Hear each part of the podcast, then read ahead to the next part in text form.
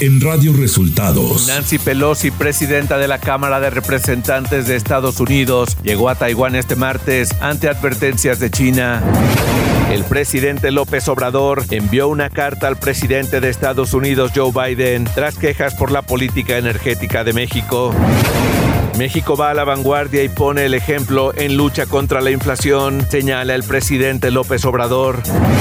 Esto y más en las noticias de hoy. Este es un resumen de noticias de Radio Resultados. Bienvenidos al resumen de noticias de Radio Resultados. Hoy es 2 de agosto y ya estamos listos para informarle Valeria Torices y Luis Ángel Marín. Quédese con nosotros, aquí están las noticias. La mañanera. En la conferencia de prensa de este martes, el presidente Andrés Manuel López Obrador dio a conocer que envió una carta al presidente Joe Biden para informar sobre la política energética de México. Ya envió el presidente Biden. ¿Saben qué dice la carta? ¿Sí? ¿Quieren un adelanto? De que no considero falso ni discursivo lo que me ha dicho en varias ocasiones el presidente Biden, de que nuestra relación se va a dar con respeto a nuestra soberanía en un pie de igualdad y que vamos a buscar siempre una buena vecindad. El presidente aseguró que México se encuentra a la vanguardia económica mediante su plan de lucha contra la inflación. Los mexicanos no tenemos por qué ir a la retaguardia en lo que sucede en el mundo. Los mexicanos ya vamos a la vanguardia, poniendo el ejemplo. Aunque no les parezca, la inflación en México es menor a la de Estados Unidos y menor a la de Europa. El secretario de Hacienda, Rogelio Ramírez de la O, señaló en la conferencia de prensa que sin el plan antiinflacionario puesto en marcha, la inflación en México habría sido 2.6% mayor. Sin este paquete, la inflación habría sido 2.6 puntos porcentuales mayor a lo que hoy es de 8.16. Por eso es que, entre otras razones, la inflación de México está más baja que la de otros países, incluyendo Estados Unidos.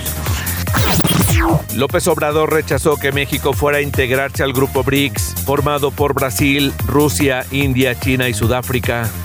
Yo no este, considero que esa sea una opción. Desde luego cada país es libre, soberano, puede establecer relaciones económicas, financieras, comerciales con otros países, con otras regiones, pero nosotros tenemos eh, buenas relaciones con el gobierno de Estados Unidos y de Canadá y por eh, nuestra vecindad nos conviene mantener la cooperación con Estados Unidos y con Canadá. En la conferencia de prensa de este martes, el subsecretario de Prevención y Promoción de la Salud, Hugo López Gatel, dio a conocer que hay una tendencia a la baja en el número de casos de COVID-19, así como en el número de hospitalizaciones. La noticia positiva adicional es que habíamos eh, indicado que probablemente la ocupación hospitalaria continuaría durante algunas semanas más a la alza. Sin embargo, no, ya empezó también a reducirse la ocupación hospitalaria. Recordarán que la semana pasada estaba en 18% para camas generales, hoy está en 16%.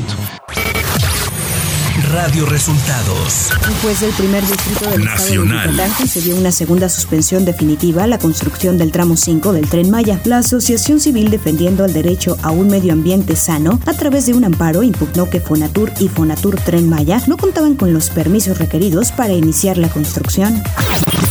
El exdirector de Pemex, Carlos Treviño Medina, quien está señalado por operaciones con recursos de procedencia ilícita y asociación delictuosa, acusó al titular de la Fiscalía General de la República, Alejandro Gertz Manero, de haber torturado psicológica y emocionalmente a Emilio Lozoya Austin y a su familia para que involucre a Treviño en los sobornos pagados por Odebrecht para que Pemex mantuviera los contratos por el proyecto de etileno 21. En conferencia de prensa, el dirigente nacional de Morena, Mario Delgado, anunció que más de 3 millones de mexicanos participaron de manera libre y democrática el pasado sábado y domingo en el proceso interno del partido Guinda. Hoy ya les puedo asegurar que fueron más de 3 millones las mexicanas y mexicanos que decidieron participar este fin de semana en un proceso interno de Morena. No obstante, informó que se registraron 19 incidentes en diferentes centros de votación, los cuales dijo fueron provocados por personajes ajenos al movimiento que llegaron con la intención de dañar la imagen de Morena.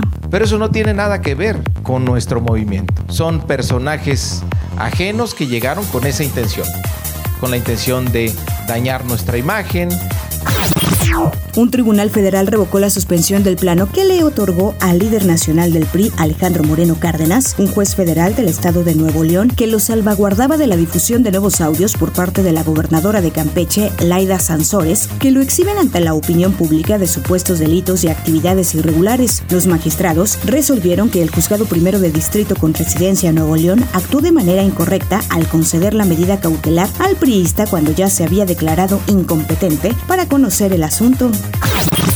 Rafael Caro Quintero aceptó ser representado legalmente por un abogado de oficio en el juicio de amparo que tramitó contra la orden de aprehensión y su posible entrega fast track a Estados Unidos. La designación del abogado de oficio por parte del Instituto Federal de la Defensoría Pública fue notificada este lunes por la juez primero de distrito en materias de amparo y juicios federales del Estado de México, Abigail Ocampo.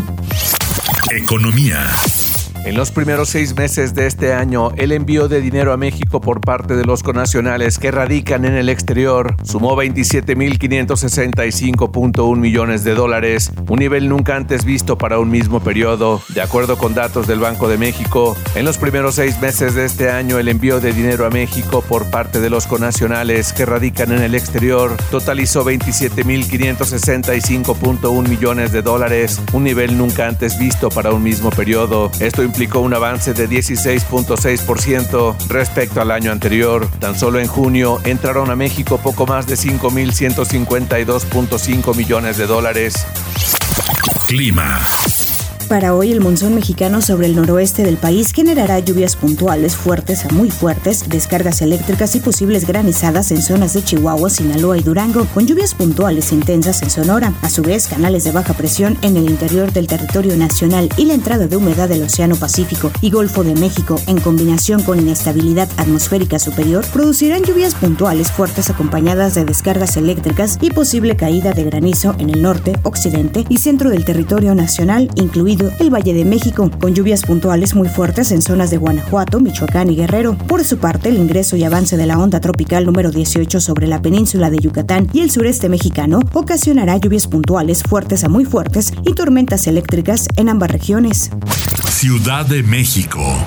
La jefa de gobierno de la Ciudad de México, Claudia Sheinbaum, aseguró que la instalación de la central eléctrica fotovoltaica en la central de Abasto será la planta solar más grande del mundo y estará lista a principios del 2023. Este proyecto permitirá ahorros de hasta 70 millones de pesos en energía eléctrica, de los cuales una parte será para el de unidades del sistema de transporte eléctrico de la capital.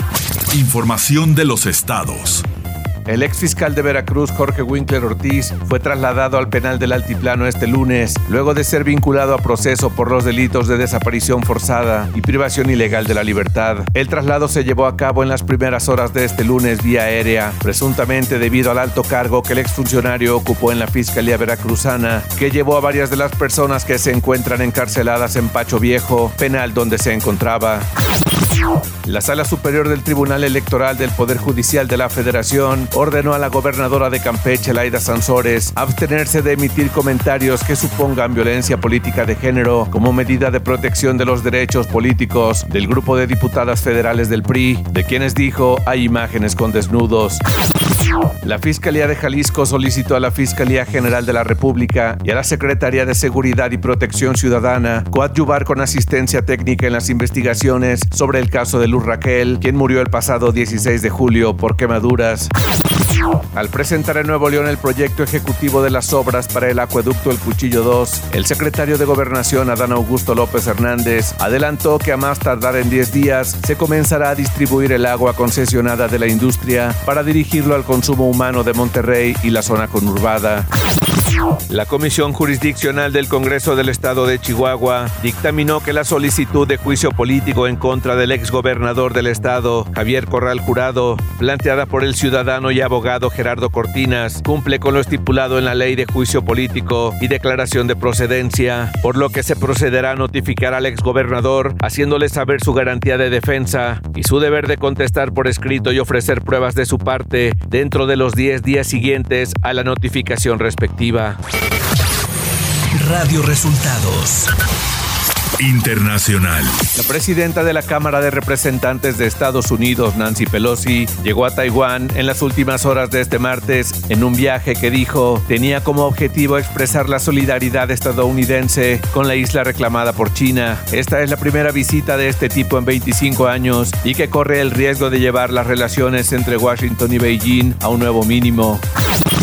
La portavoz de la diplomacia china, Hua Xiong-ying, advirtió este martes que Estados Unidos cargará con la responsabilidad y pagará el precio por socavar la soberanía y la seguridad de China. Rusia respaldó a China por la visita esperada a Taiwán de la presidenta de la Cámara de Representantes de Estados Unidos, Nancy Pelosi, y advirtió a Washington que un viaje tan provocativo pondría a Estados Unidos en curso de colisión con Pekín. Estados Unidos mató al líder de Al Qaeda, Ayman al-Zawahiri, con un misil teledirigido mientras estaba parado en un balcón de su casa en el centro de Kabul, informaron funcionarios estadounidenses. Este es el mayor golpe desde Osama Bin Laden.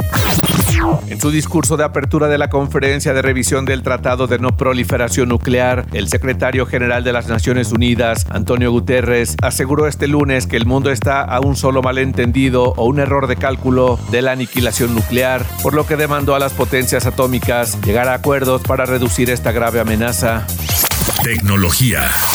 Y aunque la compra de Activision Blizzard por parte de Microsoft todavía se encuentra en proceso de revisión por parte de organismos reguladores, la compañía Sony tiene la preocupación porque la compra involucra a una franquicia AAA que no tiene ningún rival al mismo nivel en toda la industria. Se trata de Call of Duty, que Microsoft podría decidir hacerla exclusiva o bloquearla para su uso en otras plataformas, y Sony señala que no habría forma de competir de forma directa. Espectáculos.